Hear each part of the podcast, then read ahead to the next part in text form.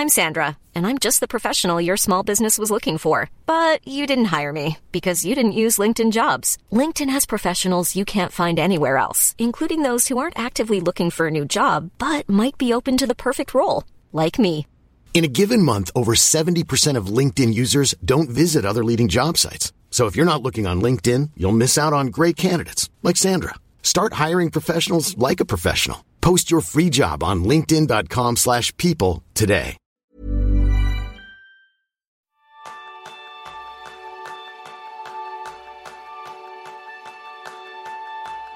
¿Tienes un servicio, un producto excelente o incluso tu propia marca personal, pero nadie sabe que existe?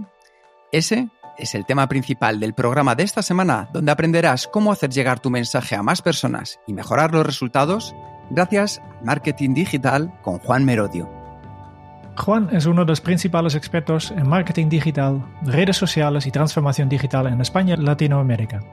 Ha sido incluido entre los 10 influencers corporativos de LinkedIn. Desde pequeño soñaba a ser ingeniero en telecomunicaciones, carrera que estudió pero, por enredos del destino, acabó en el mundo del desarrollo de aplicaciones interactivas y el marketing online. Juan es un emprendedor incansable y es el fundador de varias empresas como juanmerodio.com, donde desarrolla su mayor parte de actividad, el grupo Ellas, enfocada en la creación de webs dedicadas a la mujer en distintos ámbitos, la agencia de marketing Marketing Surfers y la promotora de viviendas de lujo Uxban. Ha autopublicado nada más y nada menos que 11 libros sobre los negocios, el marketing y las finanzas. Y es profesor de las principales escuelas de negocios y ponente de reconocido prestigio internacional. Bienvenidos a nuevo episodio de Kenzo, el podcast donde descubrirás cómo ser efectivo para vivir más feliz. Yo soy Jeroen Sangas, maestro en desarrollar mis ideas en público. Y yo soy Kike Gonzalo, maestro en ser mi marca. Muy bienvenido, Juan. Un placer tenerte aquí con nosotros. Hola, muchas gracias. El placer es mío.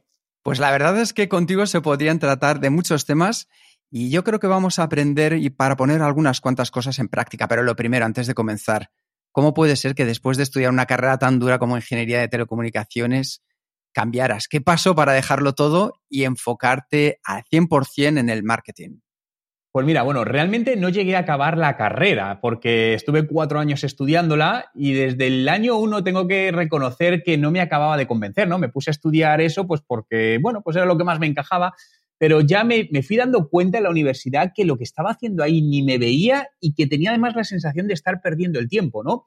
De hecho, yo ya cuando estaba estudiando la carrera, yo ya me dedicaba a temas de Internet y yo ganaba dinero a través de Internet, ¿no? Eh, ahí no se llamaba marketing digital ni nada de esto, pero claro, según iba avanzando la carrera me di cuenta de eh, esto tengo que dejarlo, estar en la universidad no me va a aportar. En ese momento no consideraba ningún valor y así fue, lo dejé con el consiguiente disgusto de mis padres, que os podéis imaginar, y seguí mi camino. Qué bueno, o sea, al final es una historia de, de superación porque eres un emprendedor y la pregunta que muchas personas se hacen, ¿los emprendedores al final nacen o se van construyendo? A ver, yo creo que de todo. Yo no creo que un emprendedor eh, se haga, nazca. Creo que al final cada uno decide cuál es su camino y, y, creo que todo el mundo puede emprender. Lo que pasa es que emprender no es tan sencillo. Emprender tiene una... De hecho, yo creo que lo complicado de emprender es saber vivir con esa parte negativa del emprendimiento, ¿no? Porque hay personas que a lo mejor, pues, yo tengo amigos que emprendieron y el negocio les iba bien, pero, por ejemplo, no, no eran capaces de dormir tranquilamente por esas presiones que te causa, pues, yo qué sé, si tienes equipo, etcétera, mil cosas, ¿no? Entonces, yo creo que no es para todo el mundo. De hecho, si todos fuésemos emprendedores, este, este, este mundo tendría un problema. Y creo que al final, pues, es buscar el equilibrio, pero creo que todo el mundo puede emprender. Y al final, en estos casos, Juan, ¿tú qué te encontraste a medida, a medida que has ido creciendo en tu emprendimiento? ¿Cómo has ido solucionando cada obstáculo que te has ido encontrando en el camino? Porque cada vez tienes más equipo, más personas, más responsabilidad. ¿Cómo lo asumes? ¿Qué haces? Pues has dado, lo has dicho tú, es decir, el equipo. Esa es la única manera de conseguir avanzar y conseguir superar satisfactoriamente o medio satisfactoriamente muchas cosas, ¿no? Al final, eh, uno no puede saber de todo, ni ser bueno en todo, ni conseguir las cosas por sí solo. Creo que eso es un gran, un gran error, ¿no? Cuando quieres crecer, al final en cada momento te tienes que rodear de personas que complementen tus carencias, que te ayuden a avanzar eh, y, y, sobre todo en aquello que no eres bueno, ¿no? Yo tengo muy claro en lo que soy bueno y en lo que no soy bueno Y para lo que no soy bueno, pues poco a poco he ido rodeándome de gente, pidiendo el apoyo, el consejo, el mentoring, lo que sea, para decir, oye, ¿qué hago aquí? Que me digan lo que tengo que hacer, ¿no? De hecho, para mí algo muy importante siempre en el equipo, yo busco gente que me diga, Juan, haz esto. No, que no me gusta gente que le tenga que decir lo que, lo que hay que hacer. Me parece súper interesante y al final vamos a descubrir una faceta tuya en la que has tenido mucho éxito. Pero lo estabas diciendo tú mismo, Juan, ¿en qué consideras que no eres tan bueno? Pues mira, no soy bueno dirigiendo equipos. Es decir, a mí, yo, soy, yo soy bueno pensando una idea, montando un equipo, soltándolo y que otro lo haga crecer, ¿no? En esa parte. Entonces, no soy bueno dirigiendo equipos, no soy bueno en trabajos que son muy monótonos, porque al final me, me aburro, ¿no? Y eso es una de las cosas que al final digo, bueno, uno de mis objetivos de hace años es intentar todos los años montar un negocio diferente. ¿Funcionará o no funcionará? Pero eso es lo que me permite, por lo menos, tener eh, joder, esa chispa, ¿no? De voy a hacer esto que me apetece, etcétera. Entonces, eh, cuando empecé a montar el equipo, pues me di cuenta que yo no era bueno dirigiendo al equipo, ¿no? Porque no era algo que me gustaba y cuando no te gusta no eres bueno, ¿no? Entonces, pues bueno, busqué una persona que era buena dirigiendo equipos y que pues me suplía esa carencia.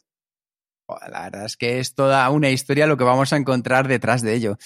Y cuando em, decidiste que ibas a iniciar tu propia aventura, ¿recuerdas cuál fue el primer paso que diste, Juan?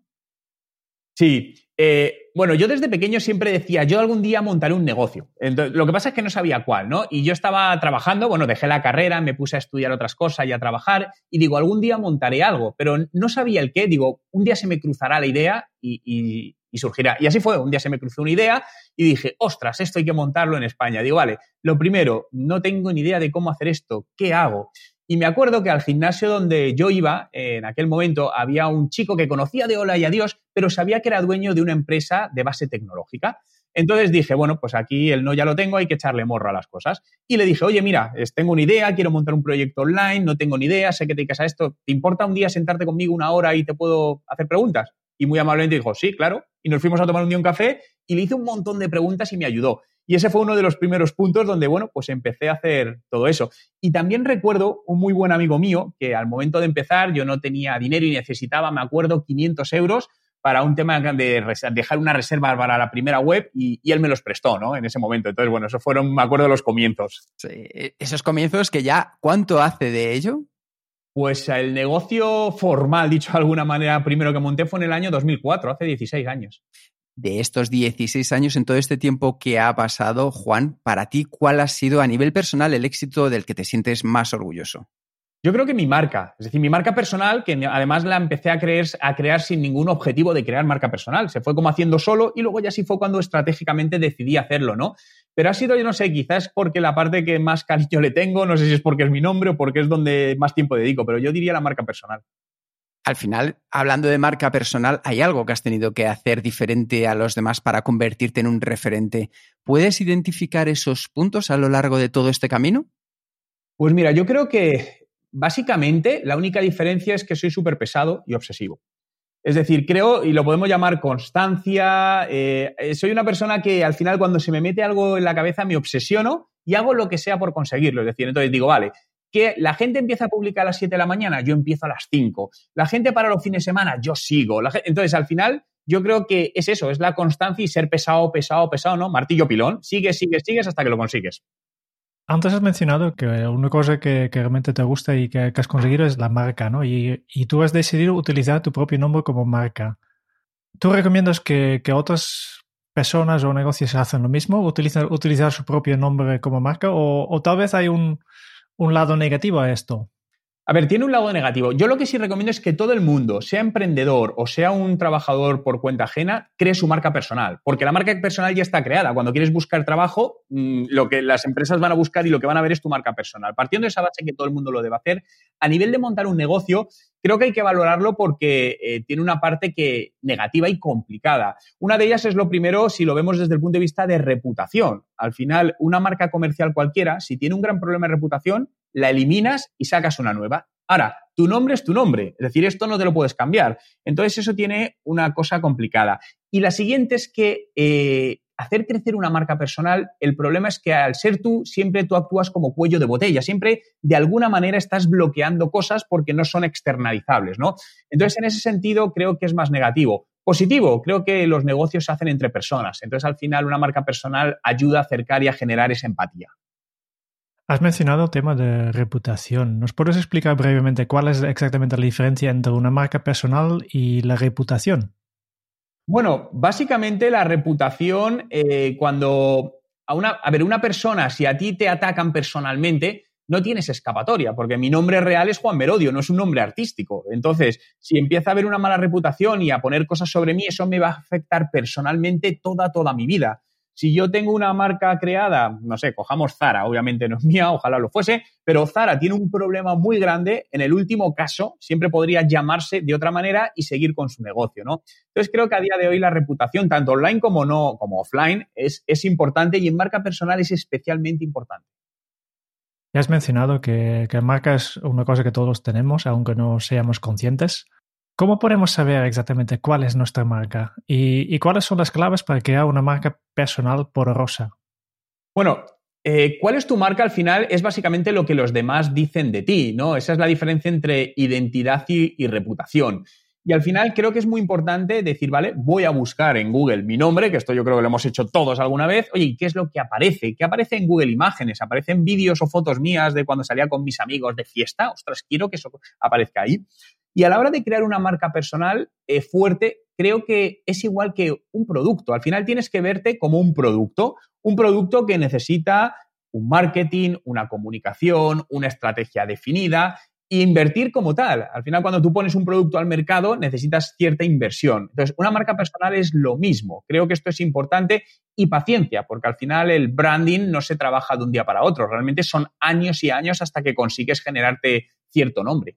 Y ahora me estoy imaginando a alguien, un, oyente que está escuchando esto y dice, vale, pues mm, me, parece muy bien, pero yo estoy trabajando por una empresa y yo creo que no necesito una marca personal. ¿Tendría que hacer todo este ejercicio igualmente o, no hace falta? Totalmente. Es decir, si, si alguien que está trabajando por una empresa cree que no necesita una marca personal, creo que tiene un serio problema de cómo funciona el mercado actual profesional y el mercado laboral. Eh, lo que primero que le diría es que analice cómo buscan los reclutadores, headhunter y empresas de recursos humanos qué procesos utilizan para seleccionar personas, ¿no? Y una de estas cosas, al final, muchas veces no puedes aplicar a un puesto de trabajo y nunca te llaman y no sabes el por qué es y a lo mejor es por tu identidad digital.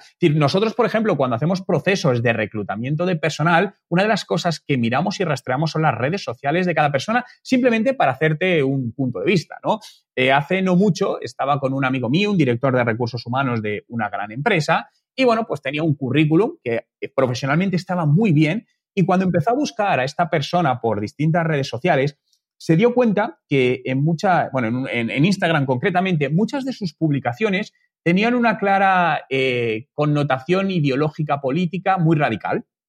Entonces, claro, su, vamos, su reacción fue, no le voy a llamar por esto, porque realmente no queremos que nuestra marca se alinee con esta ideología política. Entonces aquí es donde entra, por ejemplo, el decir, bueno, yo soy libre en mis redes sociales de publicar y decir lo que quieras. Totalmente. Ahora, tienes que ser consciente de las consecuencias que esto te puede traer a nivel profesional. Entonces, yo siempre digo, en temas públicos no se debe hablar nunca. Como se decía antes, ¿no? Antes de las redes sociales, te decían, en una comida nunca hables de religión ni de política. Para mí es exactamente lo mismo. En redes sociales no te metas en temas que lo único que te van a traer son problemas. Que a veces cuando, hoy día mires en las redes sociales, lo único que ves es, religión, política y, y deporte, ¿no? Sí, sí. Además, fíjate, eso viví hace, años, ¿vale? No voy a decir con el personaje, pero una persona política, una mujer muy conocida, eh, o es muy conocida, y en ese momento, pues, eh, tenía un alto puesto y estaba muy criticada por unos temas. Y salí en una foto con ella. Pues además fue por un tema totalmente distinto a político, que era un tema social, y bueno, tuve un mogollón de ataques, de críticas por todo eso y todo desvirtuado, porque es un tema que era, de hecho, para un proyecto para ayudar a niños pequeños, ¿no? Pero bueno, pero eso es algo que dije, mira, no, esto es lo que sucede. Em, Juan, tú eres experto en marketing digital y por si alguien no sabe qué es, ¿nos puedes explicar brevemente en qué consiste? Y, además, danos tu opinión sobre las tres tendencias que nos van a marcar el año 2020. Bueno, el marketing digital básicamente consiste en llegar con tu producto o servicio al público, a la persona adecuada, en el momento adecuado y por el canal adecuado. En el mundo no digital esto es muy complicado hacerlo, no voy a decir imposible, pero sí muy complicado. A nivel digital cada vez podemos hacerlo mejor porque sabemos, tenemos muchos datos y podemos decir, oye, esta persona ha cumplido ciertos parámetros, entonces en este momento le podemos dar ciertas cosas. Eso para mí es el marketing, es decir, no significa impactar a alguien a lo bestia hasta que le venda, sino buscar una experiencia de usuario positiva. Tres tendencias para este 2020. Eh, bueno, la tendencia del vídeo siempre se habla, pero más que una tendencia, es una, es una constante. La segunda te diría TikTok, esta red social del público más joven, que, bueno, está creciendo, no se sabe hacia dónde va a derivar, pero yo creo que es algo que a nivel de negocio debemos tener presente y tener en el radar cerca. Y la tercera, y más importante, no por ser tercera la menos, yo te diría que es la más importante, los podcasts. Es decir, eh, yo llevo haciendo podcast más de 10 años y el podcast en mercado hispano, en español, pues nunca acababa de, destacar. Es cierto que en inglés sí, pero en español no acababan. Y en el último año, sobre todo, está creciendo enormemente el consumo de podcast. Por lo que si alguien me preguntó, oye Juan, dime una acción de marketing que deba hacer de contenidos en 2020, si solo tengo que hacer una, yo creo que en la mayoría de los casos le diría, ábrete un podcast. Pues mira, ha sido nuestra estrategia también. Cuando lanzamos el proyecto, que cómo vamos a dar, cuenta, pues el podcast. Sí. Porque, porque es, es muy personal. Bueno. Y espérate que venga cuando activen la parte publicitaria, por ejemplo en Spotify, la parte publicitaria ya está activa, no en España, y eso va a ser brutal porque la publicidad en un podcast es hipersegmentada. Entonces, al final los podcasts son muy de nicho. Entonces, la rentabilidad de esa publicidad va a ser excelentemente brutal. De hecho, siempre oímos hablar, hasta ahora, ¿no? De los Instagramers, los YouTubers, y en los próximos 3-5 años vamos a oír enormemente hablar de los podcasters. A ver, a ver. En todos los años que tú eres dedicado al marketing digital, ¿cuál ha sido el cambio más importante que has vivido? ¿Y cuál crees que será el cambio que, está por llegar? Pues mira, yo creo que el cambio más importante fue la aparición de las redes sociales en sí, ¿no? Cuando yo empecé en el mundo digital, en Internet, en el año 98 más o menos, eh, claro, ahí no había redes sociales, estaban las famosas bitácoras, que son los blogs de ahora, que eran de Yahoo, y cuando empezó a aparecer las redes sociales, yo creo que fue el cambio más bestia de todo, porque por un lado democratizó el acceso a, cierto tipo de información, el acceso a llegar a mucha gente. Entonces, ese fue el cambio, el cambio más grande que yo, que yo he vivido. Y perdona, la segunda pregunta, que se me deje, tengo una memoria malísima. De, ¿Cuál crees que es el cambio que, que está por llegar, más grande que tú ves? Uf, el blockchain. Eh, no tengo ninguna duda. La tecnología blockchain. Sé que todo esto se relaciona cuando dices blockchain, Bitcoin, criptomonedas, sí, pero es que esto es mucho más allá que el Bitcoin. Una cosa es que desde fuera se le da el movimiento que se le interesa dar en cada momento, pero realmente todo el mundo, toda la tecnología blockchain tiene unas aplicaciones enormemente brutales y yo creo que esto va a, va a ser el, si tuviese que hacer una comparativa, igual que Internet cambió el mundo, eh, yo creo que el blockchain va a cambiar el mundo a muchos niveles, nivel económico, va, a todos los niveles. Cambiando de tema un poco, otro tema que tú trabajas mucho eh, es el tema de la transformación digital. Y se lleva años eh, hablando de esto. ¿Tú crees que es un concepto que ha llegado para quedarse? ¿Y, cómo nos impacta en el día a día esto? Sí, bueno, de hecho yo creo que es un concepto que existe, otra cosa es que no se le llamase así. Es decir, al final la transformación digital, creo que el problema que tiene es meter la palabra digital, porque, no, porque realmente las empresas están transformándose eh, constantemente y por temas tecnológicos normalmente, ¿no? Entonces, es una palabra que se ha puesto de moda, eh, que muchas empresas dicen que hacen, pero realmente no hacen, solo que hay que decirlo porque es un hype y queda bien y no podemos decir que no nos transformamos digitalmente. Pero es, eh, esto realmente es un viaje constante, no es algo que tenga un principio y un fin, sino que cada vez más el, el panorama económico, el consumidor cambia más rápidamente y lo que nos obliga a las empresas a tener que estar constantemente adaptándonos al mercado. Para mí la transformación digital no tiene nada que ver con hacer una web o estar en digital, no, es un proceso interno de una empresa a todos los niveles, a nivel de management, de recursos humanos, de modelos de negocio. Entonces, es básicamente te tienes que estar reinventando constantemente. Para mí hay grandes ejemplos de reinvención constante y uno de ellos es la empresa Facebook, pero no Facebook solo como red social, sino Facebook como empresa. Al final, si te das cuenta, ha ido migrando y cambiando su modelo de negocio en los últimos años numerosas veces, veces o Amazon. Amazon desde su lanzamiento hasta ahora ha ido evolucionando su modelo de negocio y no es otra cosa que adaptarse al momento en el que vivimos para ser competitivo ante la competencia y ser querido por los consumidores. ¿Nos puedes explicar un poco con más detalle cómo Amazon, por ejemplo, ha ido cambiando Sí, pues fíjate que Amazon empezó, su, idea original era vender libros a través de Internet, cuando no, Internet no se vendía prácticamente nada, ¿no? Y eso fue un poco la capacidad visionaria de, Jeff Bezos. y luego fue viendo que, había nuevas oportunidades para meterse en nuevos nichos de, venta de productos hasta llegar a ser el e-commerce más grande. Pero luego ha sabido también diversificar, donde se metió en la parte de eh, Amazon Web Services, toda la parte de, servidores y donde están entrando pues, en nuevos canales financieros, inmobiliarios, eh, canales de venta a empresas, etcétera, etcétera. Entonces, yo creo que es una empresa que ha sido capaz de estar constantemente reinventándose y algo muy importante, cuando al final decimos, oye, ¿por qué compramos en Amazon? Básicamente es la experiencia de usuario, es decir, te lo ponen tan fácil, es tan cómodo que lo que te hace es que compres en ellos, incluso compres más, ¿no? Fijaos que el otro día hablaba de, un tema en mi podcast, es decir, normalmente el buscador por excelencia es Google. Cuando queremos hacer algo, vamos a Google. Esto está cambiando con las nuevas generaciones, donde están buscando en Instagram más que en Google, datos reales de un último estudio. Pero luego también Amazon es un buscador. El otro día, fíjate que necesitaba comprar un secador de pelo para mi perrito. ¿Y qué hice? No me fui a Google, me fui directamente a Amazon, secador de pelo, comprar y envío con Prime. Es decir, esto es algo que han conseguido y para mí es brutal. ¿Y cómo lo han conseguido? Porque al final entiendo que mucha de esa importancia de que nos estemos trasladando de un lugar a otro tiene que ver con la información que gestionan que nosotros mismos les proporcionamos. Sí, obviamente el modelo de Amazon es un modelo basado en, datos, es decir, en conocer al usuario y a la vez reinvertir y adaptar todo. Porque una de las cosas, eh, cuando ves la curva, todo el tema económico de, Amazon ha estado en pérdidas muchísimos años, porque lo que hacía es reinvertir todo para trabajar una experiencia de usuario excelente y dar algo, además, a un precio por debajo de la media. Si yo además soy un convencido que Amazon va a dominar el mundo. Yo, yo estoy convencido que Amazon va a comprar Netflix en los próximos cinco años. Esto va a quedar grabado, a ver si tengo razón o no.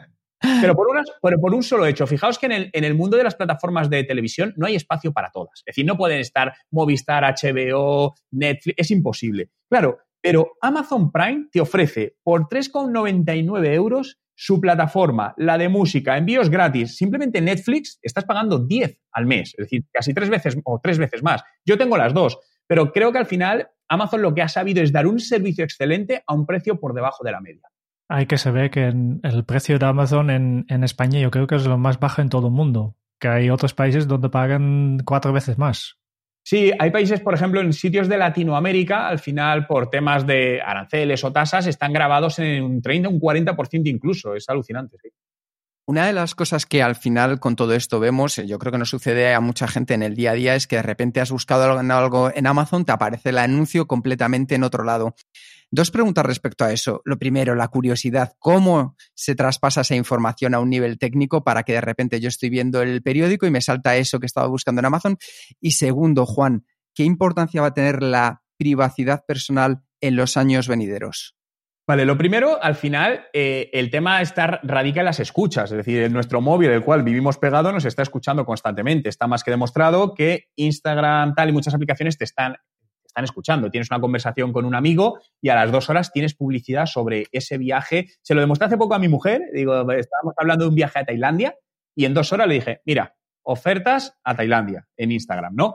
Y esto es una realidad, ¿no? Y esto enlaza con lo que dices de la privacidad la privacidad no existe, es decir, creo que es un, es un debate que, no tiene sentido ni tenerlo, por mucho. No, o sea, a ver, lo primero no existe porque no somos capaces de demostrar si lo que dicen que hacen es cierto o no hacen. Y se ha visto que cada dos por tres hay robos de información, hay mal usos de información, como ha pasado con Cambridge Analytics en, en el caso de Facebook ya hace, hace un tiempo. Entonces, la realidad es la que es, ¿no? Mucha gente ahora con los dispositivos como el Amazon Echo de Alexa dice, no, no, yo no pongo eso en casa que me escucha. Digo, ¿y qué te crees que tienes en el móvil desde hace años? Es decir, ¿nos estamos preocupando? Entonces, al final, yo creo que si no tienes nada que ocultar, yo, yo en mi casa me escucha todo, es decir, porque tengo todo, la televisión conectada por Alexa, tal y cual, entonces no me preocupa. Es más, si todos esos datos sirven para que deje de recibir publicidad que no me interesa, por favor, bienvenido sea. El tema es que hagan un buen uso de ello. Hablabas antes de la película de Cambridge Analytica, que la verdad es algo muy interesante. Ya sabes que ha habido varias películas al respecto, varios también documentales. Tú has estado muy eh, trabajando también muy de cerca con el mundo de la política, nos lo comentabas antes. ¿Cómo está influenciando todos estos datos en el mundo político? Que parece que cada vez estamos entrando más a ello. Buah, brutal. Y eso que ahora ya está todo muy restringido, desde todos estos escándalos, eh, plataformas como Facebook han restringido enormemente el acceso a información, el cómo se gestiona todo esto, ¿no? Eh, yo trabajé en una campaña política fuera de España con un político eh, hace ya años donde todavía no había restricciones y era alucinante la manera de cómo utilizando redes como Facebook realmente manipulas a la gente. Es, un hecho, está más que demostrado, es fácilmente manipular. Lo único que necesitaba son fuertes presupuestos para poder pagar el alcance que eso requiere. A partir de ahí, todo estaba hecho, ¿no? Entonces, bueno, pues es, un, es algo que también estamos aprendiendo sobre la marcha y creo que, bueno, pues eh, hay gente que hace buen uso mal uso, pero es lo que digo, nunca nos vamos a enterar hasta que suceda realmente y de alguna manera se filtre. El resto hay muchas cosas que no, no nos enteraremos en la vida, además. I'm Sandra, and I'm just the professional your small business was looking for. But you didn't hire me because you didn't use LinkedIn jobs. LinkedIn has professionals you can't find anywhere else, including those who aren't actively looking for a new job but might be open to the perfect role, like me. In a given month, over 70% of LinkedIn users don't visit other leading job sites. So if you're not looking on LinkedIn, you'll miss out on great candidates like Sandra. Start hiring professionals like a professional. Post your free job on linkedin.com/people today. Quality sleep is essential. That's why the Sleep Number Smart Bed is designed for your ever-evolving sleep needs. Need a bed that's firmer or softer on either side? Helps you sleep at a comfortable temperature? Sleep Number Smart Beds let you individualize your comfort so you sleep better together. JD Power ranks Sleep Number number 1 in customer satisfaction with mattresses purchased in-store. And now, save 50% on the Sleep Number limited edition Smart Bed for a limited time. For JD Power 2023 award information, visit jdpower.com/awards. Only at a Sleep Number store or sleepnumber.com. A mí una de las cosas que más me apasiona de ti, Juan, es de los conceptos que sacas y compartes con las personas que te escuchan, que te ven en YouTube, en todos tus canales, y uno de ellos es el Karma 2.0. Dar más de lo que esperas recibir. ¿Cómo puedes eh, aportar eh, a las personas? ¿Cómo podemos dar más? ¿En qué consiste y cómo lo podemos poner en práctica? Bueno, sí, al final es la base del karma, ¿no? La parte del budismo de, bueno, pues eh, al final todo viene, ¿no? Todo viene de vuelta en función de cómo te hayas comportado. Pero fíjate, una de las primeras cosas, eh, yo creo que para mí una de las demostraciones de que existe ha sido mi marca personal. Yo cuando empecé a trabajar mi marca personal, que como os decía antes, no era aposta, sino que hace muchos años decidí abrir un blog que tenía mi nombre, juanmerodio.com, y el objetivo era compartir mediante post diarios todo aquello que yo iba aprendiendo en mi día a día de cosas de marketing, con mis negocios. Digo, pues esto le servirá a la gente. Pero no tenía ningún objetivo, ni no había ni publicidad, es decir, no había un objetivo eh, de monetizar nada, sino era una manera, pues casi altruista, ¿no? De compartir eso y también de repositorio para mí. Y claro, poco a poco eso fue teniendo un alcance, fue convirtiéndose en negocio de manera casi automática y fue ya donde dice, ostras, esto puede ser un negocio, ¿no? Entonces, para mí eso es el ejemplo del karma. Creo que al final, si tu manera de actuar se basa en ayudar a, los demás, en aquella, la medida que te sea posible y hacer el bien, creo que eso te va a volver positivamente. Y tú creo que, que, tú has acumulado un montón de karma porque generas una enorme cantidad de contenidos. Eh, ¿Alguna vez he escuchado que haces 600 piezas al mes? Sí, estamos aproximadamente en 600 piezas de contenido mensuales, pero estoy todavía muy por debajo de lo que quiero llegar a generar.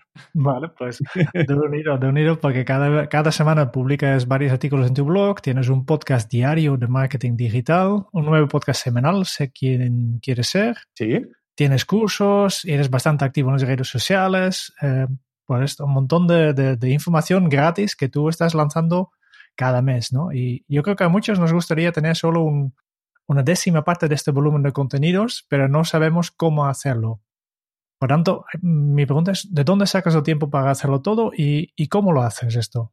Vale, mi tiempo es el mismo para todo, que para todo el mundo. Entonces, al final, lo que yo hago lo puede hacer cualquier persona. Creo que hay dos temas. Lo primero es un tema de organización, al final de, organizar y ser muy escrupuloso. Yo soy muy obsesivo del tiempo, muy, muy, muy obsesivo, lo cual es bueno y es malo, ¿no? Eh, pero soy tan obsesivo porque es lo único que no, no se puede recuperar. Al final, el dinero viene y va, pero el tiempo no, el tiempo lo has perdido y lo has perdido. Luego, aparte, soy una persona que madruga mucho, ¿no? Es decir, siempre algo, una pregunta que me hacen habitualmente, dice, Juan, pero es que no tengo tiempo para eso. Levántate una hora antes. Es tan sencillo como eso. Dices, claro, significa dormir una hora menos o quitarte a lo mejor 45 minutos al día de ver tu serie favorita en Netflix. Oye, es que a lo mejor viene de quitarse esas cosas, ¿no? No se puede tener todo. Entonces, yo creo que lo primero es esa organización y lo segundo es poco a poco irte apoyando en gente que te ayude a hacer todas esas cosas. Obviamente yo solo sería imposible llegar a hacer todo eso, pero poco a poco, al final de con tus procedimientos, con un equipo y tal, pues vas construyendo algo que permite pues llegar a altos volúmenes de, contenidos eficientes. Imagínate unos oyentes que tienen un servicio de primera calidad y quiere llegar a más personas. ¿Cuáles dirías tú que serían los primeros pasos que debe tomar para conseguir esto? Lo primero, hacer un plan financiero de cuánta inversión dispone para hacerlo y qué objetivos quiere conseguir. ¿Por qué digo un plan financiero? Porque a día de hoy eh, el alcance en Internet es un juego de músculo financiero, de dinero. Eh, creo que aquí todavía hay mucha confusión al respecto y seguimos viendo Internet como algo, como lo que era hace 10 años, ¿no? Donde yo publico en mis redes sociales y esto llega orgánicamente y vendo. Esto es mentira. Si alguien no me cree, que lo pruebe y que me diga cuánto vende solo publicando cosas gratis o abriendo redes sociales, ¿no? Esto, es, esto a día de hoy no sucede. A día de hoy el alcance segmentado no te queda más opción que comprarlo. Comprar tráfico a través de publicidad digital en distintas redes sociales, canales, soportes, etcétera. De hecho, es más caro montar una tienda online a día de hoy que una tienda física. Porque montar, pero cuando hablo de montar una tienda online es un proyecto completo de tienda online con todo lo que requiere para llevar a gente a esa tienda online y que te compre, ¿no? Entonces, lo primero que les diría es que tengas claro qué quieres llegar, qué inversión tienes para ver si eso es viable, ¿no? Yo os pongo ejemplos que últimamente me llegan muchísimos. Personas que montan una tienda online con Shopify, que al final dices, bueno, son 25 euros al mes una tienda online. Ah, puedo hacerlo, ya. He abierto mi Instagram. Joder, es que no vendo, Juan. Digo, ya, es que necesitarás llegar a la gente. ¿Cómo llegas? ¿Cómo solucionas el problema de alcance? Con publicidad. Oye, ¿cuánto dinero tienes para hacer publicidad? 100, 200 euros al mes. No eres competitivo en el mercado. Primero tienes que hacer un análisis de tus recursos para ver si eres competitivo en el mercado. Es como decir, yo tengo un Ford Fiesta y quiero ganar una competición de Fórmula 1. Va a ser imposible. Entonces, primero detecta si tienes el vehículo adecuado o puedes permitirte el vehículo adecuado para jugar en ese circuito. Si no puedes, pues tienes la opción de decir, vale, ¿cómo lo puedo conseguir? ¿Cómo podemos buscar esa, esa financiación? Pero básicamente esa sería la primera parte. Y la siguiente, que se rodeen de profesionales que lo hayan hecho y que les puedan ayudar, ¿no? Igual que cuando hay ahora por ahí circulando por las redes que me hizo mucha gracia, una infografía, ¿no? Que dice que cuando te duele una muela vas al dentista, cuando te duele la tripa vas al médico. Y si cuando necesitas algo de marketing digital, tienes que pasar por 30 personas antes de ir a un profesional de marketing digital. Tu amigo, el cercano, el cuñado, el sobrino, tal. Es cierto. Entonces, eso tiene un coste de oportunidad y de tiempo enorme. Entonces, si realmente quieres ser efectivo y tener resultados, hay profesionales muy buenos del mundo digital. Acércate a uno de ellos. Muy buen consejo. que, me ha gustado esto del dentista. Porque, claro, pensamos que, como todo el mundo tiene ya en Instagram, somos todos profesionales de marketing, pero no es así, obviamente, ¿no? No. Y, y simplemente es lo que digo, que alguien monte una tienda online y empieza a generar ventas. Va a ver lo que sucede. Antes has mencionado que, te despiertes una hora antes de, que la mayoría, ¿no? Y esto me, hace pensar en, cómo sería un día típico de, Juan. Bueno, eh, yo normalmente me levanto a las cuatro y media de la mañana, más o menos siempre, entre cuatro y media y cinco es mi horario de, levantarme. Y lo primero que hago es eh, hacer un chequeo rápido desde, desde el móvil de los, de los emails que, que, tengo, porque al final, pues por diferencias horarias con otros países, pues me entran a todas horas. A continuación bajo a mi perrito, lo primero que hago, él y yo solo, no hay nadie en la calle bajando los perros a las 5 de la mañana, es lógico. Y a partir de ahí, pues bueno, empiezo a quitarme las tareas que me requieren de pensar más, es decir, porque es cuando la mente está un poquito más, más limpia. Después voy al gimnasio y empieza la jornada, pues normalmente estoy trabajando hasta las 8 de la tarde o algo así diariamente. Wow, días largos, ¿no?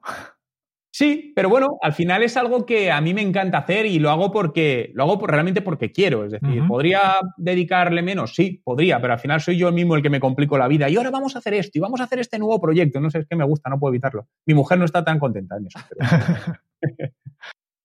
interesante, interesante. Ya has mencionado antes, ¿no? hay que hacer lo que, lo que te gusta, ¿no? Y este te motiva. Pero supongo que también eh, tú tienes cosas que, no te guste tanto y, que tienes que hacer tú, que no puedes delegar, delegar a tu equipo. ¿Qué haces entonces para, para, para motivarte? Sí, eh, es cierto, siempre hay cosas que te gustan menos, pero lo que sí intento hacer, he intentado hacer poco a poco es ir quitándome, según mi pudiendo, de esas cosas, ¿no? Aunque todavía te quedan, te quedan algunas. Pero esas que te gustan menos, hay que hacerlas cuanto antes, porque normalmente reaccionamos de la manera inversa. Al final, lo que no nos gusta lo procrastinamos. Es decir, no, ya lo dejo para esta tarde, lo dejo para mañana. Y a mí me sucede, que supongo que a mucha gente le pasará también, que cuando algo no me gusta, aunque lo vaya procrastinando, siempre lo tengo en la cabeza, la cabeza. Y me tiene fastidiado. Y digo, joder, pues he aprendido a decir, mira, lo que menos me gusta me lo quito cuanto antes, así libero la cabeza y no le estoy dando vueltas a aquello que no me gusta. Bueno, poco a poco yo creo que tienes que, según te lo puedas ir permitiendo, pues ir dejando aquellas cosas pues que no te hacen feliz o que no te motivan. Juan, en tu caso, una de las cosas que siempre has apoyado es la formación y el seguir aprendiendo cada día. Ahora mismo, ¿en qué te estás formando? Pues eh, en un curso, un tema de, datos de, negocio. Siempre constantemente, bueno, yo todos los días tengo marcada una hora para formarme, ¿no? Y eso supone, pues, desde leer libros, vídeos en YouTube de canales que sigo, cursos online que me apunto. Entonces, realmente siempre estoy investigando nuevas cosas, aprendiendo, porque eso es lo que me ayuda también, pues, a ver nuevas oportunidades, tanto para mis negocios, para, para negocios de, de mis clientes, ¿no? Entonces, siempre estoy constantemente mirando aquello que me genera que creo que, bueno, hacia dónde vamos a ir. Y creo que está, y eso es algo que, intento inculcar a todo el mundo, es decir, que dediquen al menos, siempre digo, mínimo 25 minutos al día, márcate 25 minutos para formarte. Y esto lo podemos hacer todos. Si alguien me dice que no tiene 25 minutos para dedicar a formarse al día, esa persona va a tener un serio problema en su vida y lo tiene a día de hoy. Estoy convencido que has lidiado con esa excusa más de una, más de dos y más de cinco veces. ¿Qué has respondido a una persona a la que le has ayudado con esta excusa? Que se levante una hora antes. Realmente, si tú te pones a analizar y somos sinceros, yo le digo a la gente, sé sincero contigo mismo, no se lo cuentes a nadie porque realmente no lo vas a hacer si no. Pero, ¿qué partes del día puedes realmente omitir y dedicar a eso? Es decir, y aprovecha los micromomentos. Hace muchos años, con un directivo mayor, me dijo, Juan, los retales de tiempo. Y le digo, joder, ¿qué son los retales de tiempo? Y dice, son todos esos momentos pequeñitos que la mayoría de gente eh, pasa por alto, pero que si los sumas a lo largo del día hacen un montón de tiempo. Ejemplos, tres minutos que estás esperando al autobús, cinco minutos que vas a no sé qué. En lugar de estar a lo mejor haciendo cosas que son un poco más superfluas, digamos de alguna manera, si tú sumas esos retales de cinco de aquí, tres de aquí, diez de aquí, al final al día sacas más de una hora, te lo puedo asegurar todas las personas al final cuando tenemos estos retales de tiempo lo que no sabemos muchas veces es qué hacer. Entonces divagamos un poco, nos perdemos o abrimos propio móvil para ver un vídeo o cualquier cosa. ¿Qué podemos hacer de antemano para utilizar al máximo estos retales de tiempo? Bueno, muchas veces al final algo que viene bien y a mí me ha ayudado siempre es buscar mentores en aquello que te va a venir bien. Al final rodearte de gente que te, te mentorice, te tutorice, te guíe en ciertos momentos para ciertas cosas te ayuda, ¿no? Y yo creo que también el meterte en cursos de formación. Es decir, decimos, en Internet está todo gratis. Sí, pero revuelto. Es decir, al final tú en YouTube puedes encontrar todos los vídeos. Ahora, ¿Cuánto tiempo realmente necesitas para organizar con sentido esos vídeos y cómo sabes el criterio de que eso sea correcto, ¿no? Que esto también es otro tema que hay que tener mucho cuidado porque puedes estar aprendiendo cosas que no son correctas sin saberlo. Entonces, al final, cuando tú recurres a formación, que a día de hoy la formación online tienes cosas excepcionales a precios ridículamente ridículos, lo que te aseguras es lo primero, que vas a ahorrar tiempo porque te están dando ya algo ordenado en, en, algo que tiene sentido y además viene de una fuente fiable o confiable que puedes decir, vale, esto que estoy aprendiendo tiene lógica y me va a valer para algo. Yo creo que de lo que estás hablando acerca de la formación que nos está invadiendo ahora mismo, eh, tenemos un gran problema y es discernir entre la formación de calidad del batiburrillo que muchas veces nos encontramos, porque yo creo que aparte del coaching, yo creo que el marketing digital es la otra gran esfera en la que se está creando de todo. Desde un punto de vista profesional como el tuyo, Juan, ¿qué podemos hacer para saber si un contenido es de calidad o no para invertir en él? Bueno, realmente al final creo que como todo es mirar referencias de la persona o empresa de la cual te interesa, ¿no? Eh, eso es lo bueno también que está Internet. A día de hoy puedes ver muchísimas referencias y decir, igual que con un restaurante, dices, oye, yo, ¿esto es bueno o no es bueno? Bueno, pues comentarios de gente. Entonces, creo que no se debe mirar tanto el precio, porque siempre hablamos de barato caro, cosa que es un error enorme. Creo que hay que hablar de algo de, bajo valor y de alto valor, o de bajo precio y alto precio. Y sobre todo ver, oye, ¿yo qué quiero aprender? Eh, de marketing digital, vale, voy a buscar en Internet quiénes son las personas o empresas que realmente son más relevantes en marketing digital, no porque lo digan ellos, sino porque lo dicen terceros, que eso es lo que realmente te da autoridad. Y a partir de ahí, creo que no es tan difícil en cualquier sector eh, enterarte realmente de dónde está lo bueno. Juan, tú que dedicas una hora para formarte cada día, al final habrás asistido a muchos talleres, habrás visto muchos vídeos, leído libros sin parar. ¿Cuál es la formación que a ti más te ha impactado? Bueno, pues mira, una quizá de las últimas y que me ha ayudado, hice un curso de eh, innovación disruptiva en Harvard Business School, que me fue muy bien porque me ayudó a romper un poco los esquemas de muchas cosas que tenía, ¿no? Y realmente era cuando estaba viviendo además en Toronto y tenía pensado volver a vivir a España y uno de mis grandes problemas era cómo escalar la marca Juan Merodio. Yo tenía un problema enorme porque yo era un cuello de botella. Entonces me ese curso con el doctor Clayton, que es, una, es alguien muy relevante a nivel mundial en innovación, y me abrió un montón la mente, me dio un montón de pistas y realmente se fue de alguna manera el detonante que me hizo en convertir la marca Juan Merodio de una marca personal en una marca comercial con un equipo. A mí otra de las cosas que, me apasiona de todo lo que estás comentando es que tú le pones un factor humano muy importante a todo lo que estáis haciendo eh, en Juan Merodio y en el resto de proyectos. ¿Cómo, en un mundo como el del siglo XXI que estamos viviendo, cómo consigues mantener esa esencia humana detrás de todo lo que es la parte digital?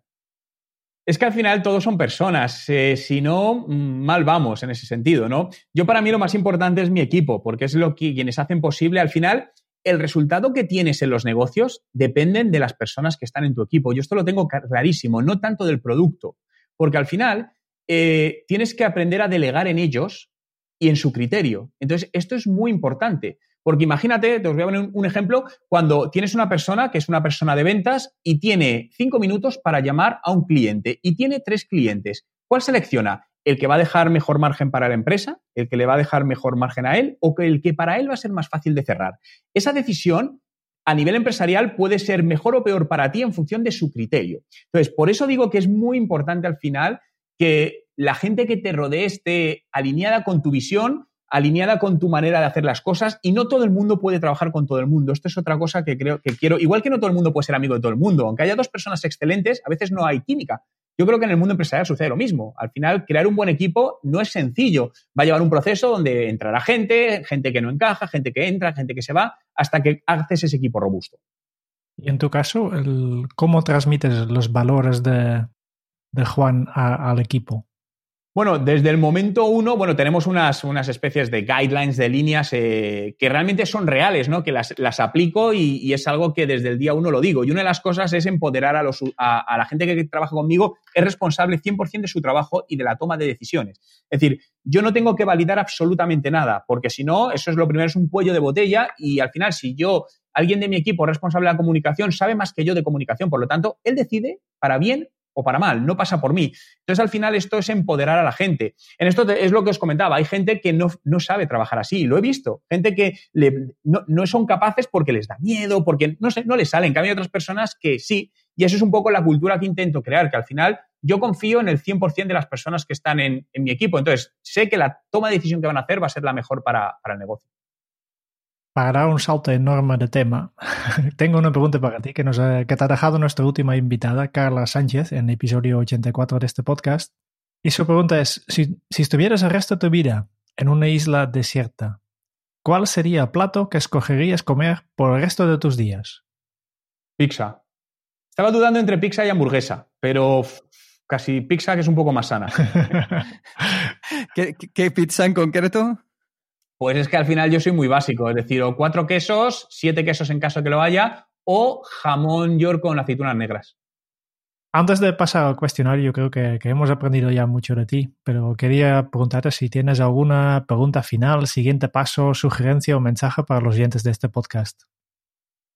Bueno, yo básicamente el mensaje que tengo, bueno, más que un mensaje, es decir, eh, es que cada uno haga lo que quiera hacer. Es decir, Mejor dicho, lo digo, lo digo de otra manera. Escucha a todo el mundo, pero no hagas caso a nadie. Y esto va un poco en contra de la filosofía de las redes sociales. De no, sí, escucha, pero no hagas caso a nadie. ¿Por qué? Porque al final tú eres el único responsable de los éxitos y los fracasos. Entonces creo que al final tienes que escuchar, a ver qué te dicen, pero el único que debes tomar la decisión debe ser tú y no dejarte influir por nada, ¿no? Eh, yo si, por ejemplo, hubiese hecho caso a mis, mis padres, me quieren con locura, etcétera, pero si yo hubiese hecho caso a mis padres, yo no, no sería feliz porque no me dedicaría a lo que quiero, porque yo habría seguido la universidad, entonces no les hice caso. Entonces, algo, por ejemplo, cuando voy a las universidades o con gente joven, lo primero que les digo es no hagáis caso a vuestros padres. Sé que esto no es políticamente correcto, a muchos no les gusta, pero yo al final me baso en mi experiencia. Creo que los padres tienen una visión distinta, quieren lo mejor para sus hijos, pero también se equivocan. Entonces creo que si alguien se equivoca, tiene que ser el hijo en tomar la decisión y no el padre. Y obviamente tampoco tiene que, hacerte caso a ti, ¿no? No, no, no, ni mucho menos. Por eso no me haga caso a mí. Que me escuche, pero no me haga caso. Vamos al, al, último parte ya de, este podcast, al cuestionario Kenzo. 10 preguntas que, que hacemos con todos nuestros invitados.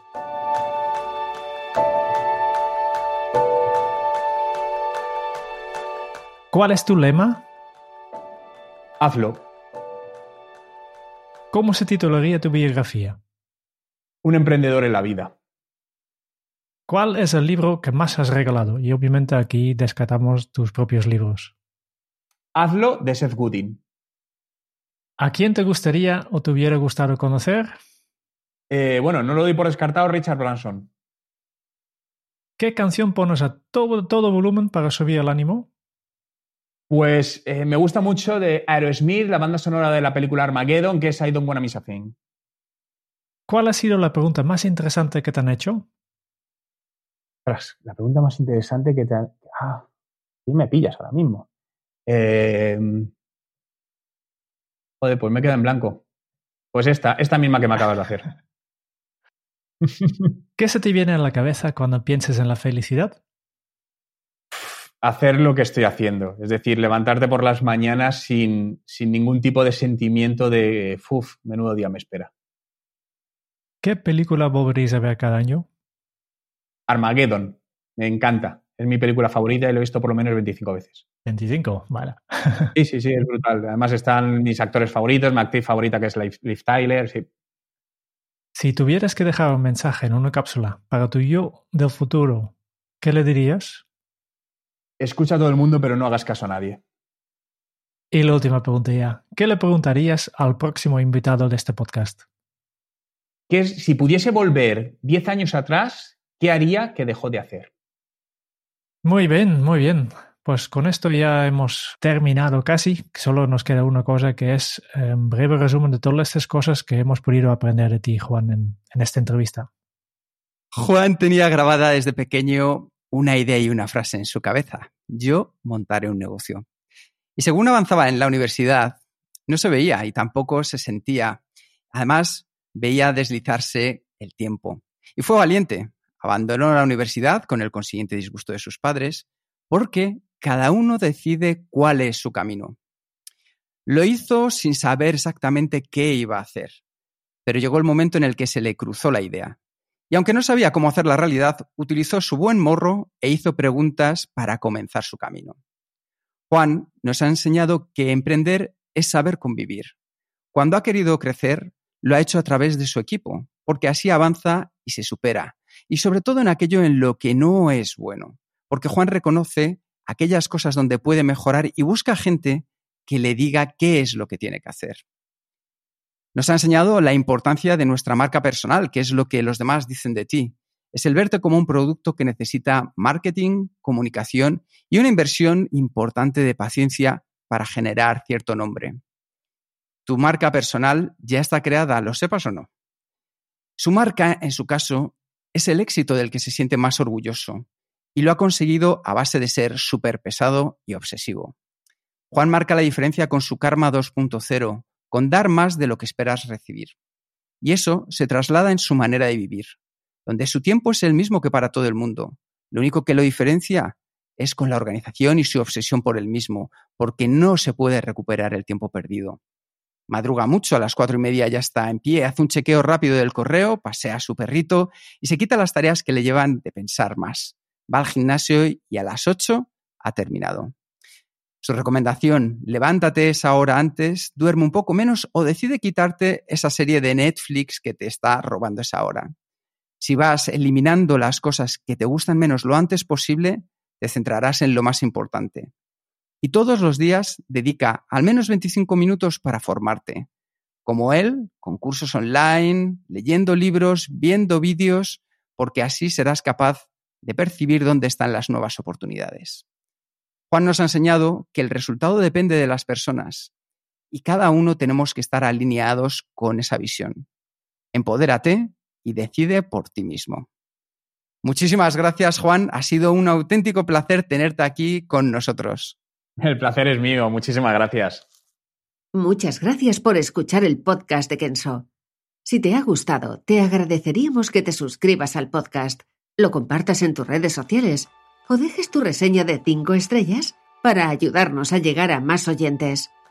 Y si quieres conocer más sobre Kenso y cómo podemos acompañarte a ti, a tu equipo o a tu organización en el camino hacia la efectividad personal, puedes visitar nuestra web kenso.es. Te esperamos la semana que viene en el próximo episodio del podcast de Kenso, donde Kike y Jerún buscarán más pistas sobre cómo ser efectivo para vivir más feliz. Y hasta entonces, ahora es un buen momento para poner en práctica un nuevo hábito Kenso. Escucha a todo el mundo, pero no hagas caso a nadie. Hasta dentro de muy pronto. Chao.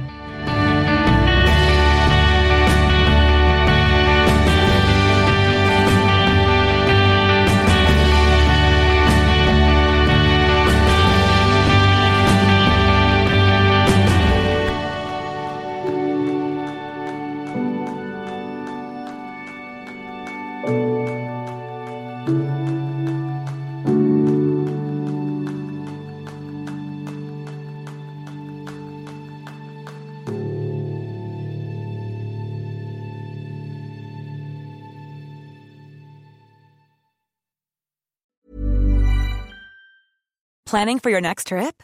Elevate your travel style with Quince. Quince has all the jet setting essentials you'll want for your next getaway, like European linen, premium luggage options, buttery soft Italian leather bags, and so much more. And is all priced at 50 to 80% less than similar brands.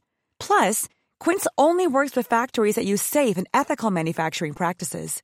Pack your bags with high-quality essentials you'll be wearing for vacations to come with Quince. Go to quince.com slash pack for free shipping and 365-day returns.